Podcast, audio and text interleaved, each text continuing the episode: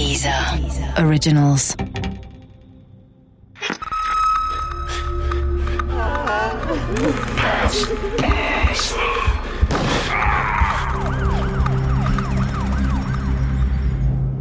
Blutige Scheidung Teil 2 Später stellte sich heraus, dass es sich dabei nicht nur um ein Gerücht handelte. Ich nahm mir fest vor, am 7. Oktober nach Schwante zu fahren. Natürlich war mir klar, dass ich bei dem Gründungsakt nicht dabei sein konnte. Dafür war ich ein viel zu kleines Licht, ein unbekannter Lkw-Fahrer aus Potsdam, der bislang nicht unbedingt durch Oppositionsarbeit aufgefallen war. Aber der Gedanke, im Dunstkreis eines großen historischen Ereignisses zu sein, reizte mich. Zumal ich seit den 70er Jahren ein großer Bewunderer und Anhänger der liberalen Ostpolitik Willy Brandts war. Allerdings machte mir mein Job dann einen Strich durch die Rechnung. Am 7. Oktober 1989 musste ich mit dem Volvo eine Fuhre nach Pilsen machen. Dafür war sicher nicht der böse Wolf verantwortlich. Für die Dienstpläne der Fahrer waren seine untergeordneten Büromitarbeiter zuständig. Naja, egal. So kam es jedenfalls, dass ich am Abend des 7. Oktobers in einem schäbigen Pilsener Pensionszimmer saß und billiges Bier trank, während sich im Pfarrhaus von Schwante die Sozialdemokratische Partei der DDR gründete. Für die Gründungsmitglieder war es ein emotionaler und historischer Moment. Der evangelische Pfarrer Steffen Reiche, ehemaliger Minister und Vorsitzender der Brandenburger SPD, war dabei und konnte mir über die ganz besondere Stimmung in Schwante berichten.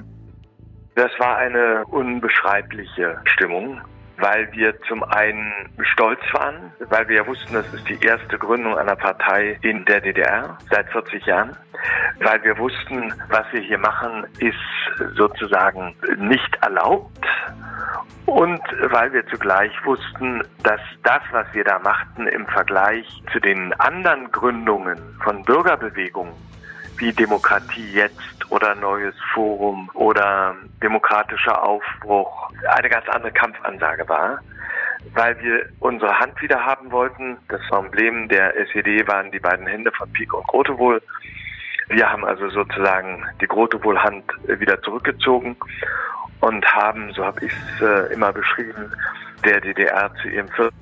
Geburtstag ein großes Geschenk gemacht nämlich die Partei wieder begründet, der DDR geschenkt, deren Nicht-Existenz die Voraussetzung für die Existenz der DDR war. Denn die SPD musste eliminiert werden durch Zwangsvereinigung im April 1946, ehe man dann drei Jahre später, am 7. Oktober 1949, die DDR gründen konnte. Und insofern waren wir glücklich, dankbar, dass uns das gelungen ist, das vorzubereiten und auch auf diesen Termin zu verständigen. Zwischen 40 und 50 Menschen waren an der Gründungszeremonie beteiligt, wie ich später erfuhr. Bei der Deutrans kursierte für ein paar Tage das Gerücht, dass auch ein Mann dabei gewesen sein sollte, den wir alle nur zu gut kannten. Jochen der böse Wolf. Ich hatte keine Ahnung, warum er nach Schwante gefahren sein sollte. Er war kein Theologe wie viele DDR-Sozialdemokraten der ersten Stunde, aber es war eben auch nur ein Gerücht. Kann sein, dass er zu dieser Zeit noch immer an die Türen der SED klopfte, wie bereits im Frühjahr 1989. Er war auch vor dem 9. November so auf Karriere aus, dass Heinz Vize, der damalige Vorsitzende der SED-Bezirksleitung, uns mehrfach erzählte, dass Jochen Wolf eben noch im Frühjahr 1989 sich bemüht hat, Mitglied der SED zu werden. Also zu einem Zeitpunkt, als da die Leute anfingen auszutreten, wollte er Mitglied der SED werden in der Hoffnung, dass er damit Karriere machen könnte. Eine Karriere in der SED war im Herbst 1989 kaum noch möglich. Das wird irgendwann auch Jochen Wolf eingesehen haben. Vielleicht spürte er aber schlicht, dass unserem Land etwas Neues bevorstand und wollte mit dem richtigen Parteibuch in der Tasche dafür gerüstet sein. Vielleicht trat er deshalb bereits kurz nach der Gründung der Sozialdemokratischen Partei in der DDR in die SPD ein. Es sollte im Übrigen nicht zu seinem Schaden sein. Als ich wenige Tage später in die neu gegründete Partei eintrat, war mein Deutrans-Chef bereits Vorsitzender des SPD-Bezirksvorstandes Potsdam. Doch ich hatte parteiintern nicht viel mit ihm zu tun. Das lag schlicht daran, dass Jochen Wolf nur wenig später Mitglied des Brandenburger SPD-Landesvorstandes wurde und wenig Zeit für seine Potsdamer Genossen hatte. Er war auf dem Weg nach oben. 1990 war Wolf noch keine 50 Jahre alt und fühlte sich bereit für eine neue Karriere. Er hatte Blut geleckt und gemerkt, wie leicht es war, durch Partei und Politik ganz nach oben zu kommen. Bei der Deutrans war er nur ein kleiner Abteilungsleiter. Jetzt sah er sich bereits als Ministerpräsident des zukünftigen bundesrepublikanischen Bundeslandes Brandenburg. Das tat er wirklich, wie mir Steffen Reiche bestätigen konnte der war schon extrem ehrgeizig und auch auf eine Karriere aus und orientiert und hatte klar für sich vor Augen, Ministerpräsident zu werden. Und hat sich dabei nie selber mal geprüft oder gefragt, ob diese Aufgabe für ihn nicht eine oder zwei Nummern zu groß wäre, ob er dafür eine charakterliche Eignung hätte oder nicht. Doch Wolf war der festen Überzeugung, dass das Amt des Ministerpräsidenten der richtige Posten für ihn im neuen gesellschaftlichen System wäre.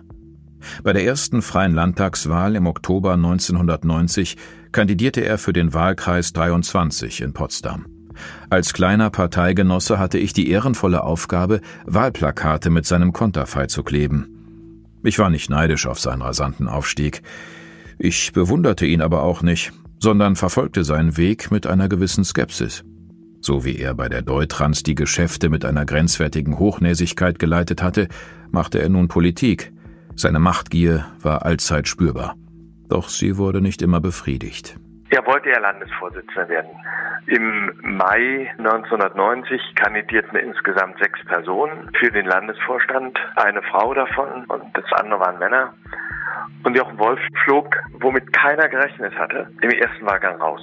Es wurden drei Wahlgänge durchgeführt. Nach dem ersten Wahlgang schieden die beiden aus, die die wenigsten Stimmen hatten. Nach dem zweiten Wahlgang schieden wieder diejenigen aus, die die wenigsten Stimmen hatten. Und im dritten Wahlgang gab es eine Entscheidung zwischen Herrn Schulz und mir. Jochen Wolf, obwohl bevollmächtigt dafür den Aufbau des Landes Brandenburg, flog im ersten Wahlgang raus weil er sich so unsympathisch gab und vor allem auch, weil man sofort merkte, ihm ging es gar nicht um den Vorsitz der SPD. Ihm ging es darum, das als Sprungwert zu haben, Ministerpräsident des Landes Brandenburg zu werden.